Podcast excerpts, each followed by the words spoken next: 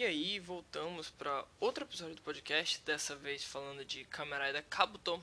E, sendo bem sincero, eu terminei de ver Kabuto um pouquinho decepcionado, porque eu esperava mais da série. Eu lembrava que a série era mais, e não foi tudo isso. Só que, ao mesmo tempo, eu gostei da série.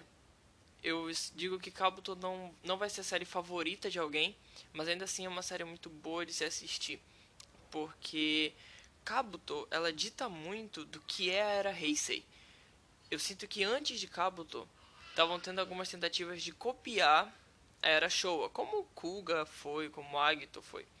Só que a partir de Kabuto não, parece que a partir de Kabuto os roteiristas bateram no peito e falaram, não, a gente vai fazer isso aqui de um jeito novo. Kabuto é a primeira vez que a gente tem algumas coisas diferentes. E se você olhar para os personagens de Denwo, que é a série posterior a Kabuto, você vê muita semelhança entre eles tanto nas cores. Os riders principais de Kabuto são vermelho, azul, amarelo e, la e roxo. E em Demon é a mesma coisa. Claro, o protagonista de Demon é totalmente diferente do protagonista de Camarada Kabuto, assim, eles são literalmente opostos. Mas a grande questão é, muitos personagens de Kabuto são idênticos aos caras em Demon e o próprio protagonista de Kabuto é muito semelhante ao protagonista de Camarada Decade, que já aparece lá na frente. Então, a gente pode ver isso. A gente pode ver que Kabuto foi o teste de muita coisa. E também, na minha opinião, o Kabuto tem os melhores brinquedos. Não só a espada que o Kabuto usa, mas os cintos são muito bonitos. Ainda tem todo o tema baseado em insetos. E como é uma série meio diferente, eu decidi fazer um podcast diferente também. Dessa vez eu não, não escrevi nenhum roteiro detalhadinho sobre todos os personagens e tudo mais. Eu vou falar especificamente desses personagens do jeito mais livre, por assim dizer. Porque eu acho que eles merecem isso. Eu acho que eu não vou não detalhar muito eles, é uma forma de expressar melhor o que eu sinto sobre esses personagens. Então, bora lá. Bom, a começar pelo protagonista, o Tendo Souji. É muito legal porque ele vive repetindo isso diversas vezes na série. Tendo Souji significa aquele que percorre o caminho dos céus e que dominará tudo. E é muito legal porque o, o Tendo, ele já aparece desde a primeira cena dele como alguém perfeito. Ele é perfeito é, é simples, não, não tem como fugir disso. Tudo que ele faz é muito bem feito, ele cozinha super bem, ele fala. Acho que durante a série ele fala francês. É, ele fala francês e mandarim, se eu não me engano. Então o Tendol ele é isso, ele é o símbolo da perfeição. Quando desenvolvem o cinto do camarada Kabuto, o Tendol já tem o cinto posteriormente. Ninguém sabe como ele ganhou isso. Essa resposta é dada lá no filme da temporada. Mas, enfim, o Tendou, ele é isso. Ele é perfeito, ele nasceu perfeito para ser o camarada Kabuto. Tanto que no momento que ele vai ganhar a forma final dele, é, destroem o item lá que ele vai usar. E a forma final tem o poder de viajar no tempo. Então ele percebe, pera, se o negócio viaja no tempo, é só eu pegar quando ele não foi destruído. E ele faz isso, ele fala, não, tanto faz. Porque eu já tenho o futuro na minha mão. Quando ele levanta a mão, o item aparece na mão dele. Só porque ele quer. Então o Tendou ele tem um domínio de tudo muito bacana. O Tendou ele vê além, ele é ágil, ele é rápido, ele é lindo, ele é tudo. Ele é simplesmente perfeito. E até então, o outro protagonista perfeito que a gente tinha tido nas temporadas de Rider tinha sido o Hibiki. Mas o Hibiki, apesar de ser perfeito, ele não fazia questão disso. Ele era sempre humilde e tudo mais. O Tendol não. Ele vive dizendo que ele é perfeito. Ele diz as frases que a avó dele dizia, que também são maravilhosas. Então, o Tendó é isso. Ele bate no peito e fala: Eu sou perfeito. Você não é problema seu. Isso é muito legal. É muito divertido porque assim. Não causa um incômodo. Não é como se você ficasse, meu Deus, que cara metido. Não, não. É, é interessante ver como ele se enxerga. Diferente do que acontece lá com o Tsukasa em Camerada Decade. Porque o Decade sim é irritante. O Tsukasa vive falando que ele é perfeito em tudo, perfeito em tudo. Só que tem um efeito contrário do Tendó. O Tendó você fica, caramba, o cara é muito legal. Quando se caçar, não, você fica, meu Deus, que cara chato. Então, de novo, eu volto a dizer, Camarada Kabuto foi a base para muita coisa, foi a experiência de muita coisa. Assim, o Tendol, ele não tem uma filosofia de vida, por assim dizer. A gente quiser que a filosofia de vida dele são as coisas que a avó dele dizia. Ele vive repetindo diversas frases, ele a, a vovó dizia e uma frasinha de efeito. É muito bacana. Se você já leu o livro Extraordinário, você vai sentir uma referenciazinha. Não, não uma referência direta, claro, mas em Extraordinário, o professor do menininho, que eu esqueci o nome agora, ele viveu mostrando frases Se eu não me engano, todo dia tinha uma frasezinha nova, sempre em relação à empatia, em relação a respeitar os outros. E em Kabuto tem isso. Não foram frases que ele criou, foram frases que a avó dele criou, mas que servem por diversos contextos e norteiam a filosofia de vida dele. Então, essa foi minha análise do, do Kabuto, do Tendou Souji. E como eu disse, não é uma série profunda. Não tem muito o que fazer sobre ela. Mas tem um personagem só que eu acho importante, por isso eu vou deixar ele por último. E agora a gente vai falar do personagem secundário da série, o Kamen Gataki. O Kamen Gataki é o Kagami Arata, que significa o deus da guerra. É muito legal isso, porque o Arata ele é não medroso, mas ele é fraco, ele é frágil. Ele parece muito com o Shinji de Kamen Ryuki. Ele tá com vontade de fazer alguma coisa, ele tá se esforçando, mas ele é fraco. O Tendol enche o Arata de porrada diversas vezes, o Arata apanha muito. E é muito engraçado que o Arata ele tem o, o Zector, né, o cinto, entre aspas, mais forte. Ele já começa. Todas as formas dele são muito fortes. Ele tem duas espadas, ele já vem com uma arma, então. Ele é muito forte, mas o personagem Arata não é tanto. Só que o personagem Arata ele é esforçado, ele sabe o que ele quer, ele vai lá, ele vai fazer. Ele é aquele cara que fica dando murro em ponta de faca. E o Arata é muito bom. Porque ele e o Kabuto ele não são opostos não são. Mas eles se complementam de certa forma. O que falta no Kabuto sobra um pouquinho no Arata. Eu não sei explicar isso muito bem porque é muito sutil a diferença entre os dois. O Arata não é perfeito como o Tendo é, mas ele se esforça. Ele tá lá, ele tá fazendo, tentando fazer, ele erra, não, ele vai lá, ele continua e tenta e se esforça, errou, bora de novo. E assim vai indo. Isso é muito legal. Eu arrisco dizer que ele é parecido com o Todoroki de Camarada Hibiki. E, como eu disse, com o Kidoshin de, de Camarada Ryuki. Justamente por isso. Esses três personagens, eles são fortes, só que eles ainda... Eles são fortes, mas ainda são mais fracos que outros personagens. Mas mesmo assim, eles se esforçam. É aquele tipo de cara, assim, que você vai encher ele de porrada, ele vai cair, ele vai continuar lutando, você vai encher ele de porrada de novo, ele vai cair, ele vai levantar, você vai encher ele de porrada e você vai perdendo cansaço, porque o cara ele é esforçado. Então, o Arata também é um personagem muito legal, muito justo. Quando ele percebe que um amigo dele era um monstro, ele decide proteger, porque é amigo dele, ele sabe que não é uma pessoa. Então, isso também é muito importante. Agora sim, é um personagem secundário, é, mas logo no começo ele não é o Rider secundário. Eu acho isso muito engraçado. Que ele é o Rider secundário oficial da série, mas não aparece primeiro. Ele aparece. Ele é o quarto Rider que aparece mas é o rider secundário. Agora a gente vai falar do rider secundário mesmo, que é o Zabi. Além do, do Zabi, a gente tem diversos riders terciários, por assim dizer. A gente tem o Zabi, o Sword e o Drake. Esses três, eles não têm nada de especial, por assim dizer. Talvez o Sword. Mas o que eu quero dizer que ele não tem nada de especial, não tem nenhuma filosofia muito forte, nada do gênero. Eu vou começar falando do Zabi. O Zabi, ele é uma armadura que inclusive o Arata usou, o Yaguruma usou. O Yaguruma é outro rider, que eu vou falar dele por último. E o companheiro do Yaguruma também usou. Isso sempre me deixa muito perplexo, porque assim, quem é o camarada Zabi? Diversas pessoas já usaram Zabi. Eu acho que ao longo da série, quatro pessoas usaram Zabi. O vice-presidente da Zector também usou. Zector é a empresa maior lá. Então, quem é o Zabi? Não tem, não tem um usuário oficial. Tipo, ah, o Kabuto é o Tendo Souji, o Gataki é o Kagami Arata. Quem é o Zabi? Não tem. Então, por isso que eu não posso falar do Zabi. Eu posso falar de quem usou ele. Eu já falei do Arata, eu vou falar do Yaguruma mais pra frente. O companheiro do Yaguruma tá incluído nisso mais pra frente. O Zabi em si, ele aparece, ele luta um pouquinho, ele não é tão forte, mas na minha opinião é o Rider com o design mais bonito da temporada. Eu amo abelhas e o Zabi é lindo. Só que ele tem esse problema. O Zabi, ele é como se fosse uma transição. Ele é isso. Ele não é um... Ele não é o final. Você se torna um Rider com o Zabi e parece que você só vai se firmar como Rider quando você sair dele. Isso é muito bacana de se pensar. Mas eu ainda queria um usuário oficial pro Zabi. Ok. Agora falando do Sasword. O Sasword, ele é um garotinho riquinho da família Discabil, Eu acho muito engraçado o nome da família. É engraçado que a família também tem uma espada chamada Discalibur. É muito bacana. Bom, o nome do rapaz é Tsurugi Kamishiro. E eu gosto muito dele. Na verdade, eu fui gostar mais dele depois que eu soube dessa informação. Ele, durante a série, tem 20 anos, que é minha idade agora. Agora imagine o seguinte, você com 20 anos, sendo o único herdeiro de uma família riquíssima, ele tem um mordomo que faz tudo pra ele e tudo mais, e lutando com monstros. Ele viu a irmã dele morrer na frente dele.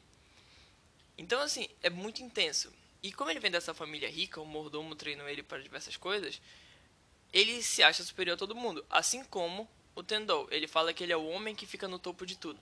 Só que o Tsurugi, ele é usado como alívio cômico da série. Ele pega uma multa, ele fala: Nossa, pelo visto eu sou o topo até em pegar uma multa. Nossa, pelo visto eu sou o topo até em quebrar o braço. Então, tá tudo dando errado para ele, mas ele ainda acha que tá no topo. Inclusive, a família dele tá falindo. O mordomo tá vendendo as coisas para manter a família. Chega uma hora que ele tem que trabalhar para manter e diversos gastos extrapolantes acontecendo. Ele inclusive vende o ele não usa um cinto, ele usa uma espada. Ele se transforma usando a espada. Ele vende essa espada dele para poder manter a família. Só que o simples custo de vender a espada não paga as contas, porque ele teve que comprar a espada de novo para continuar lutando. Então é muito engraçado. O que acontece com o Tsurugi é muito engraçado. Só que ele também guarda uma das histórias mais trágicas da temporada. O que acontece é que os monstros das temporadas, ele pode se transformar numa pessoa. Então, vamos supor, você foi atacado, o nome dos monstros é Worm. Você foi atacado pelo Worm, ele vai virar você, ele pode te matar ou não, mas de qualquer forma ele vira você e ele ainda pega suas memórias. Ok. O que acontece com o Tsurugi é o seguinte: um Worm atacou a irmã dele, ele viu a irmã morrer, só que o Worm era ele. A série não deixa bem explícito se o Worm atacou ele primeiro ou atacou primeiro a irmã, depois copiou ele, mas de qualquer forma é. Ele acha que é um humano e quer se vingar desse Worm, sendo que é ele mesmo. De vez em quando ele perde o controle, vira esse Worm, quando ele volta a ser humano, ele não lembra de nada. Então assim, imagina, o seu maior nêmesis ser você mesmo. Ele não sabe que ele é um Worm. Inclusive, gera todo esse debate em Capto sobre a gente deve ou não matar ele. Ele é um monstro. Mas ele é um, garotinho, pô. Ele não fez nada aqui. E agora? O que acontece? Bom, quando ele percebe que ele é um Worm, ele decide se tornar um vilão, de certa forma, lembrando que ele tem 20 anos. Então, assim, não é igual o Tendo, não é igual o, o Kagami, não. Ele simplesmente não sabe o que está fazendo. Ele não tem noção desse conceito de justiça ainda. Principalmente porque ele não sabe o que fazer com ele mesmo, pô. Ele é o vilão. Ele matou a própria irmã. Ele passou o resto da vida dele depois desse evento caçando ele mesmo. Ele se tornou um Rider por conta dele mesmo. Então, finda que os outros Riders atacam ele, ele acaba morrendo. E o leito de morte dele é muito intenso. Claro que o que aconteceria depois que você leva um Rider Kick é você explodir. Você é um monstro, você morreu. Só que no caso dele não, ele volta à forma humana, ele tá sentado numa cadeira, o mordomo dele tá lá com ele, o mordomo que é praticamente pai dele. E ele pergunta pro mordomo se ele pode sonhar, se ele pode assim, ver algo melhor do que aquilo. E eu ainda acho isso muito intenso. Eu acho isso muito intenso porque de novo, ele só tem 20 anos, cara. Ele morreu com 20 anos, ele lutou com monstros ele viu muita coisa. Ele tentava encontrar o lugar dele, olha. Ele é um cara riquinho que do meio pro fim da série começou a andar com os góticos, com os trevosos da temporada. E a família dele faliu, ele teve que trabalhar mesmo sem saber direito o que estava fazendo, já que ele sempre foi um mauricinho. Ele viu uma mulher que parecia irmã dele, ele se apaixona por essa mulher. E logo que ele se apaixona, ele percebe que ele é o monstro, então ele fica, eu não posso estar com ela. Então, olha o tanto de conflito que acontece com esse cara. Eu sinto que ele foi pouco explorado. Esse é o problema do alívio cômico. Quando a pessoa é alívio cômico, raramente ela é bem explorada. Mas essa é história do Sassord. Eu gosto muito dele. Gosto muito dele porque, principalmente, a armadura é linda e o tema é escorpião. E eu amo escorpiões. Então, é, é lindo. Eu gosto muito dele e foi um dos meus personagens favoritos dentro da série. Certo, agora falando do Drake. O Drake, ele usa uma libélula para se transformar, ele é maquiador profissional. E se eu fosse definir a personalidade dele, eu ia dizer para você assistir Camarada War. ele é basicamente o Urataroso. A cor é azul também. E é isso. Sério. O Urataroso e o Drake são a mesma pessoa. Você vê que a personalidade é a mesma. O Drake é um cara que não tem memória, ele só sabe que ele pode se transformar. E é isso. Ele também foi muito mal analisado. Não tem o que fazer. Ele simplesmente aparece, ele maquia as pessoas. E é isso. Ele anda com uma garotinha, tem um debatezinho sobre a garotinha voltar pra mãe, depois voltar a andar com ele, mas é isso, não tem nada demais. E eu acho que esse é o erro de Camarada Kabuto. Camarada Kabuto deixou muitas coisas em aberto, como, por exemplo, ah, da onde veio esse Zect, no caso o item que ele usa para se transformar, da onde que veio? Ah, ele já tinha, ah, mas cadê a memória dele? Quem é ele de verdade? Ah, não sei. E é isso. Em Camarada Kabuto, os Riders vão brotando vão brotando. E você, ah, da onde veio esse item? Não sei. Quem fez? Não, como ele conseguiu o cinto? Não sei.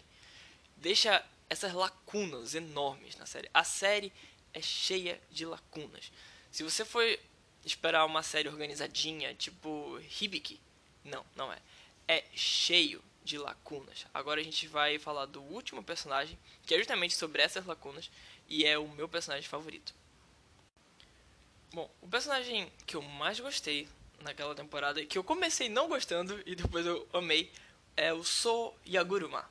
Bom, o Yaguruma, ele começou como um personagem da Zect, o primeiro Zabi, e ele tinha uma filosofia de vida chamada Perfect Harmony, que é a harmonia perfeita que ele diz que tudo tem que estar tá funcionando perfeitamente para poder dar certo. Ele cozinha muito bem também, inclusive ele cozinha melhor que o Kabuto, eles têm uma batalha de culinário, que é muito bacana porque rolam diversas batalhas culinárias lá. O Masterchef sonha em ser camarada Kabuto, mas ele perde. uma hora, durante uma luta, ele perde pro Kabuto, porque, de novo, o Kabuto é perfeito. Você não vai bater de frente com o Kabuto, ele é perfeito. E os Abizect, lembra, os Ectors, os insetos que se transformam, têm vida própria. Eles escolhem para onde eles vão. E o Zabi, no caso a abelhinha, abandona o Yaguruma. Ele não é mais digno de ser o camarada Zabi. Então toda a questão da harmonia perfeita quebra. Não existe harmonia perfeita, aquela estratégia não funciona, e é isso. E ele some da série. Beleza. Por que, que eu não gostava dele nesse momento? É porque ele é todo metidão e não sei o que, mas ele ainda é um cara que se preocupa com os companheiros dele ele foi comprar tofu para fazer comida para todo mundo, ele quer salvar a vida de máximo de gente que der, só que ele ainda é muito atrelado a essa visão do perfect harmony. Então assim, ah, esse cara tá destoando meu time, tira ele. Ele é bom com quem é bom. Se você é ruim, saia. Ele inclusive ataca o Kabuto porque não precisa ter dois. Eu nunca entendi isso. Não precisa ter dois Riders. Mano, claro que precisa. Quanto mais Rider, melhor. Pra mim, todo mundo era Kamen Rider. Acabou. Acabou. Deixa todo mundo sendo Kamen Rider. Mas pro Yaguruma não. Só precisa de um Rider, que no caso é ele, porque ele é perfeito. E é isso. Mas, não deu certo. O Zabi abandonou ele. Depois ele volta. E é nesse momento, é exatamente aí que nasce o melhor personagem de Rider Kabuto o ele volta usando sobretudo, umas correntes, uma bota que sai faísca no chão. E um Zector tirado, não sei de onde, um Zector e eu sinto que ninguém sabe de onde veio. E ele vira um Rider, ele vira o Kick Hopper. No caso, o Hopper de gafanhoto. Então, do nada, ninguém sabe de onde veio. Ninguém sabe, ele só vira esse novo Rider. E ele vem com uma filosofia nova. Ele vem com a filosofia do inferno. Ele diz que é isso. Ele diz que ele chegou no fundo do poço, que a harmonia perfeita não funciona e que o que funciona é isso. Você tem que chegar na escuridão máxima para poder ver um pouco de luz. Em resumo, a filosofia de vida dele é: se você já estiver no fundo do poço, só tem um lugar para ir, para cima.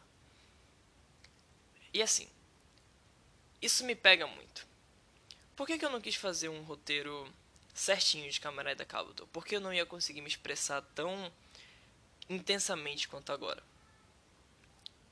O Yaguruma, ele começou como um cara perfeito, ele fazia tudo lindo, maravilhosamente, deu tudo errado e ele caiu. Ele deixou de ser o camarada Zabi, ele se tornou o camarada Kick Hopper, que essa é a identidade dele. E agora ele vive nas trevas, na escuridão. Os discursos dele são muito bacanas. Ele olha para alguém e ele fala: "Você tá rindo de mim? Você tá rindo de mim, cara? Eu vou te matar". E ele avança na pessoa. Ele olha para alguém sendo feliz e fala: "Nossa, que inveja. Eu queria ser como você". Inclusive, ele olha para alguém chorando e diz isso. Ele fala: "Nossa, que inveja. Eu queria ter lágrimas para chorar". O cara, o cara ele inventou o sad boy, entendeu? Ele já tá triste, não tem mais nada para ele. Inclusive, ele se nega a lutar. Ele fala: "Não, eu não sou um herói". Ele não é um herói. No outro, no momento que o subordinado dele também falha como Zabi, ele chama, ele fala: "Mano, vem pro meu lado, vem pra escuridão".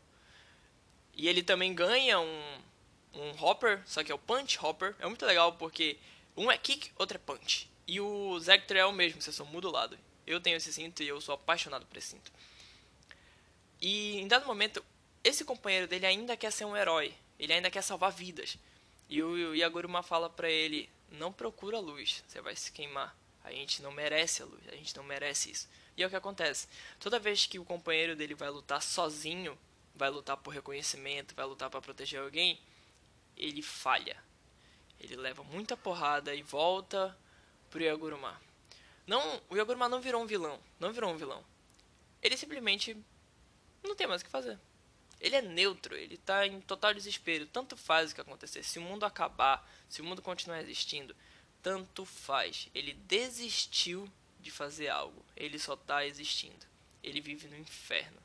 Ele já chegou numa escuridão tão grande que não tem mais o que fazer. E perto do fim da série, ele ele percebe o espaço.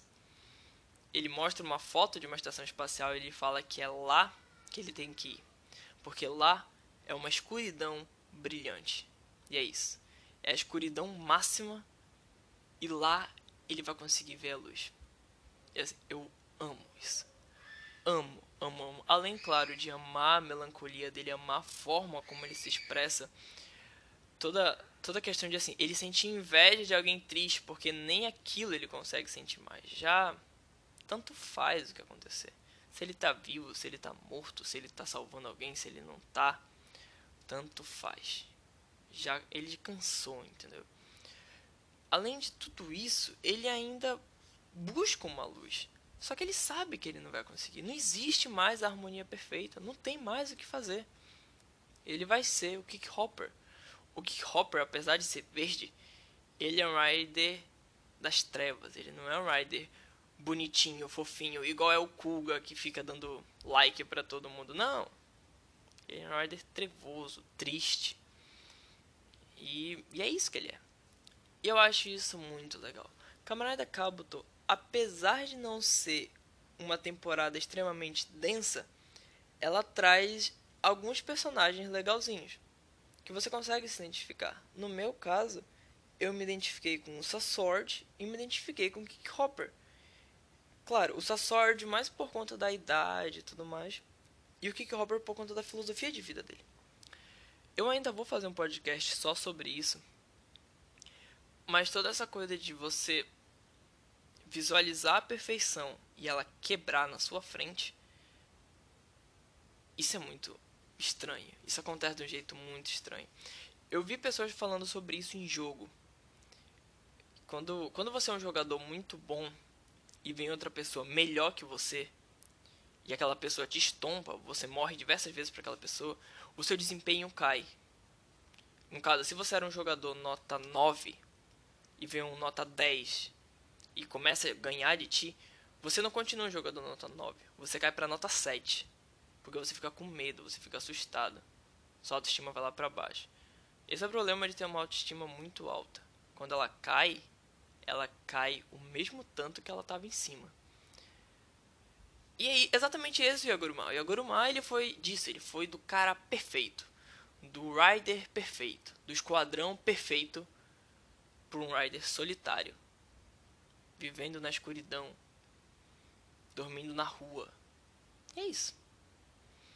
E, de novo, essa questão de ser o melhor e cair para um nada é muito densa. É, e é muito diferente de ser o melhor e ir pro pior. É muito diferente. Eu digo que a neutralidade é pior do que a negatividade, porque a negatividade é alguma coisa. Você ser um nada, você ser invisível, é mil vezes pior do que isso. e, bom, apesar de não ter um roteiro, esse foi um episódio bem longo. E se você ouviu até aqui, muito obrigado. Desculpa pela desorganização, desculpa por tudo. Mas é que eu não ia conseguir falar de camarada Kabuto sem ser extremamente autêntico sobre isso. Eu não ia conseguir escrever um roteiro e ser organizadinho sobre isso porque essa temporada não merece isso. Essa temporada merece um conteúdo de acordo com ela. Um conteúdo autêntico, um conteúdo experimental, por assim dizer. Algo que acontece e bora vendo o que vai dar. Camarada Kabuto é uma série muito boa. Muito boa mesmo. Se você nunca viu, assiste. Mas como eu falei antes, muito, não vai ser Camarada Gaim, não vai ser Camarada Build, que é mega temporadas, não. Mas vai ser uma temporada muito boa. E talvez você aprenda a cozinhar. Inclusive, o ator de Camarada Cabo, lembrando que Camarada Cabo passou em 2016, 14 anos atrás. O ator que faz o, o Tendo, o Tendo Sold, ele tem um canal de culinária, porque ele mesmo não sabia cozinhar. E agora que ele está aprendendo a cozinhar pratos orientais e tudo mais, é muito bacana. Recomendo, super recomendo o canal dele. É muito divertido ver ele cozinhando, porque ele não sabe cozinhar. Então a gente aprende junto com ele. Mas bom, o podcast está com quase meia hora e a gente fica por aqui. Se você quiser discutir mais sobre isso, você pode ir no meu Twitter. Meu Twitter é arroba K-A-Y-N underline O-G-U-I-N-O Cainhoguino. Ou no meu Instagram também. Meu Instagram é arroba Y-A-N.O o-G-U-I-N-O. Ian Ogino. E, de novo, muito obrigado por ter ouvido até aqui. Até a próxima.